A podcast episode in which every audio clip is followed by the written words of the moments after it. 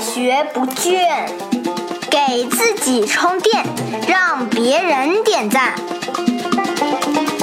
开始吧！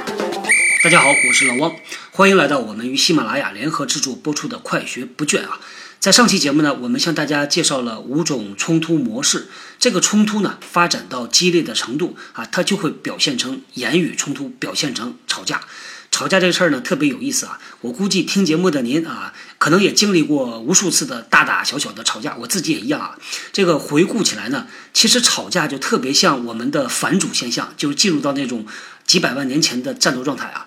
只要一开始吵架，我们就开始脸红脖子粗，心跳加速，血液开始大量的给你大脑里边供氧了，肾上腺素呃旺盛了啊，就开始进入到一个我一定要赢的状态。这时候呢，其实情绪是占主导的，理智可能会降下来。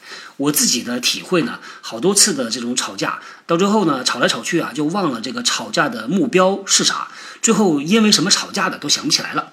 这事儿挺有意思啊。其实我们很多时候呢，没到这个吵架的这种战斗状态啊，他也会进入到一种忘记了初始目标，而只关注了这个过程这样的一个状态。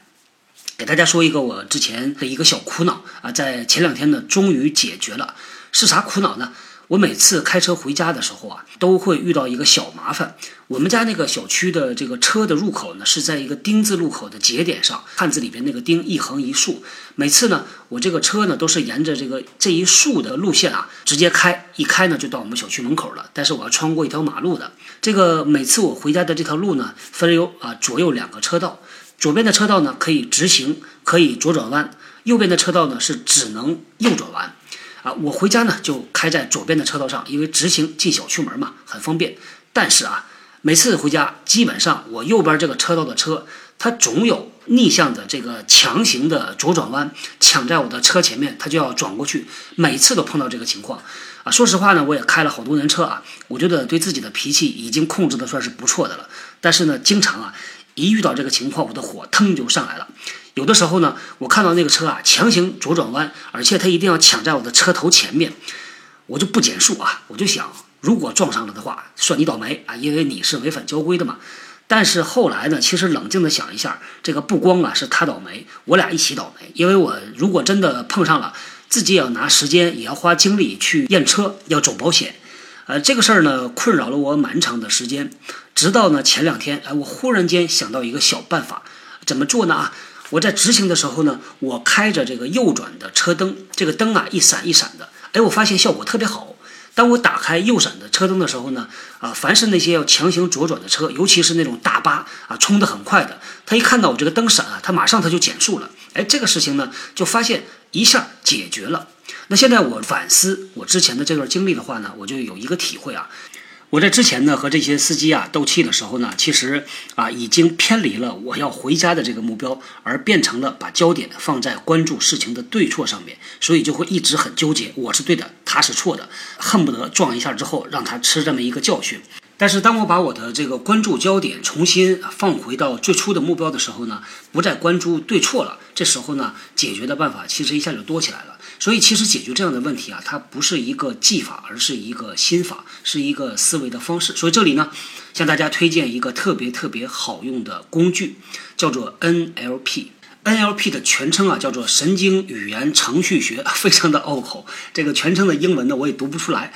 这 NLP 啊，是一门非常强大的呃心理实用科学。现在国际上比较流行的教练的门派呀，有这么三个大的流派，它是其中之一。最开始呢是发源于美国，慢慢的传到了台湾，又传到了中国大陆啊。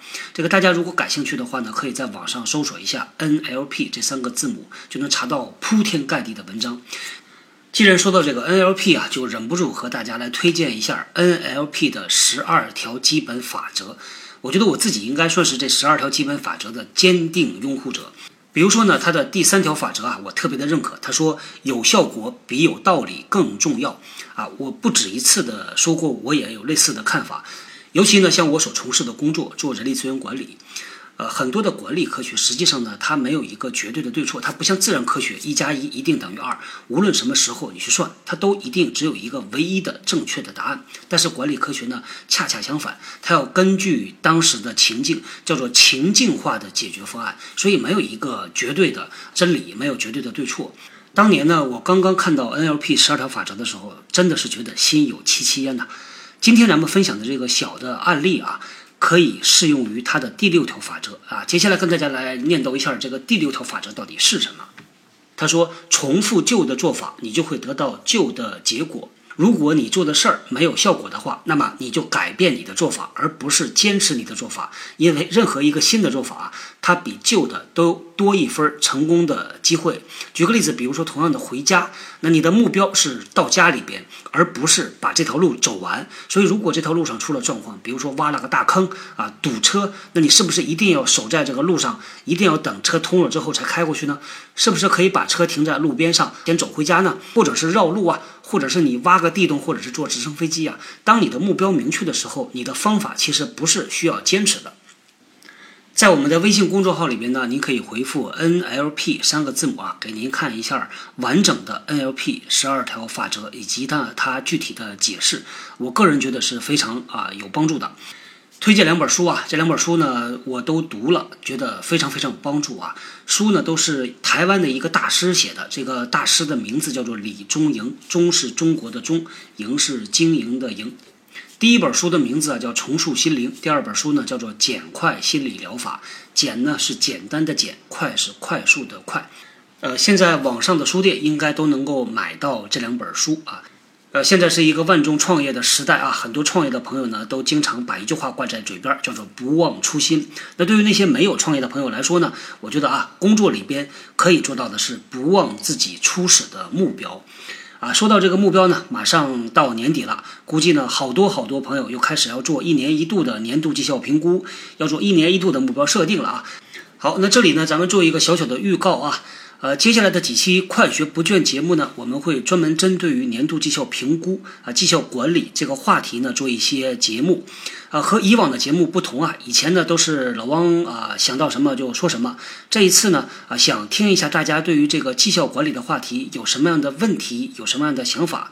那所以呢，我们的七天讨论群提前先建立起来，大家可以在我们的微信公众号里边回复两个字啊，助手。那我们会给你推送一位新的伙伴啊，这个新的直见共济会小助手要隆重登场了啊！他的名字呢叫做直小智，智呢是智慧的智。哦，我们直见共济会呢又添人进口了啊，好事儿好事儿啊！大家加了直小智同学他的微信号之后呢，小智同学会把你拉入到我们专门针对于这个话题，也就是年度绩效管理这个话题的微信群啊，欢迎大家把你们的问题啊扔到我微信群里边，我们一起来讨论。我呢会根据大家提出的问题，在我们的节目里边适当的做一些定制化的内容。好，那咱们今天呢就聊到这儿，我们后天接着聊，拜拜。新技能大家 get？我是小汪，搜索关键字“人呐”，找到老汪的新浪微博和微信公众号，看更多的内容。